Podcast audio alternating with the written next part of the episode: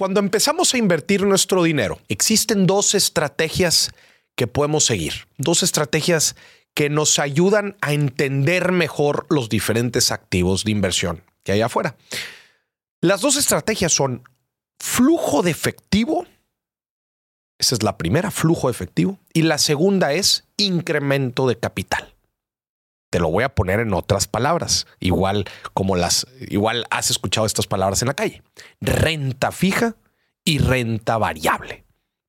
Renta fija porque ya sabes cuánto vas a recibir, en qué momentos y principalmente es flujo de efectivo. Y renta variable porque el incremento es variable y es principalmente incrementos de capital. Maurice, explícame estas dos estrategias. Flujo de efectivo, como su nombre lo dice, pues son instrumentos financieros o activos que nos dan flujo todos los meses o cada tres meses o en general son activos que se caracterizan por estarnos dando una renta.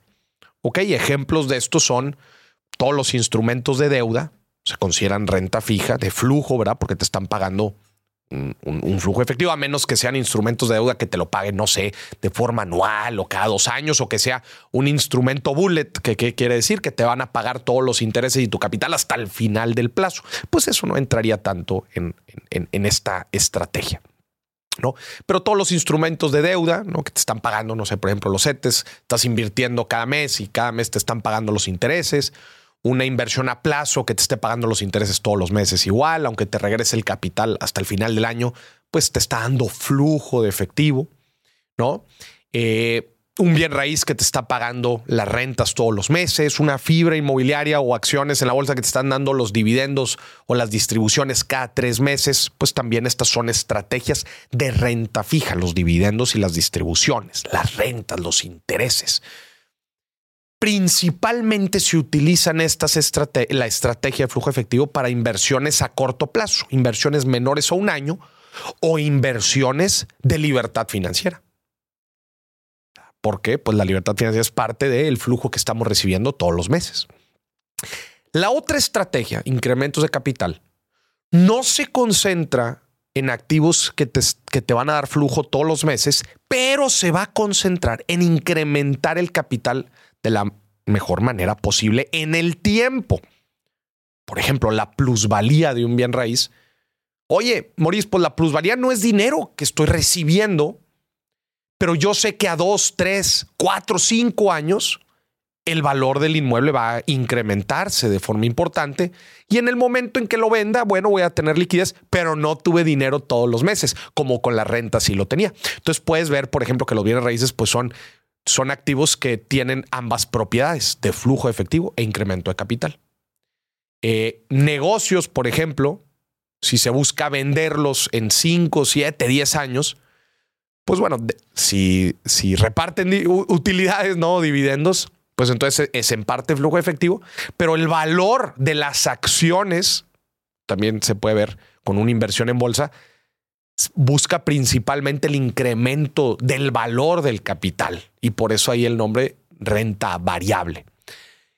Y esta estrategia se utiliza para inversiones a mayor plazo, de un año, tres años, cinco años, diez años. Y claramente el rendimiento que te pueden dar a comparación de la renta fija en el tiempo suele ser mayor por lo mismo, porque se concentran en el incremento del capital, aun y cuando no te den flujo de efectivo. ¿Cómo funcionan las AFORES, por ejemplo, que son estos fondos de inversión para el retiro de los trabajadores? Como el trabajador no va a utilizar este dinero para vivir en el corto plazo porque tiene su sueldo, entonces durante toda la vida de la persona se concentran en invertir en renta variable principalmente. Digo, aunque también invierten algo en renta fija, pero entre mayor, entre más tiempo falte para el retiro, más invierten en renta variable para que incremente lo más posible su capital. Principalmente invierten en acciones en la bolsa, en Estados Unidos y en México, en la bolsa de México. Y conforme se va acercando la fecha de retirarse, que son 65 años, empiezan a mover el capital de la estrategia de renta variable a renta fija y empiezan a invertir cada vez más en instrumentos de deuda, principalmente invierten en bonos del gobierno y CETES, para que cuando se retiren, todo el capital que incrementaron durante ese tiempo se invierte en renta fija y ahora sí el trabajador pueda vivir con una renta fija segura todos los meses gracias a que se incrementó el capital todos estos años. Entonces, tú cuando decidas en dónde, qué activos invertir, es importante que evalúes, obviamente, tus metas financieras, tomes en cuenta estas dos estrategias. ¿Estás invirtiendo para obtener un flujo de efectivo cada mes en el corto plazo?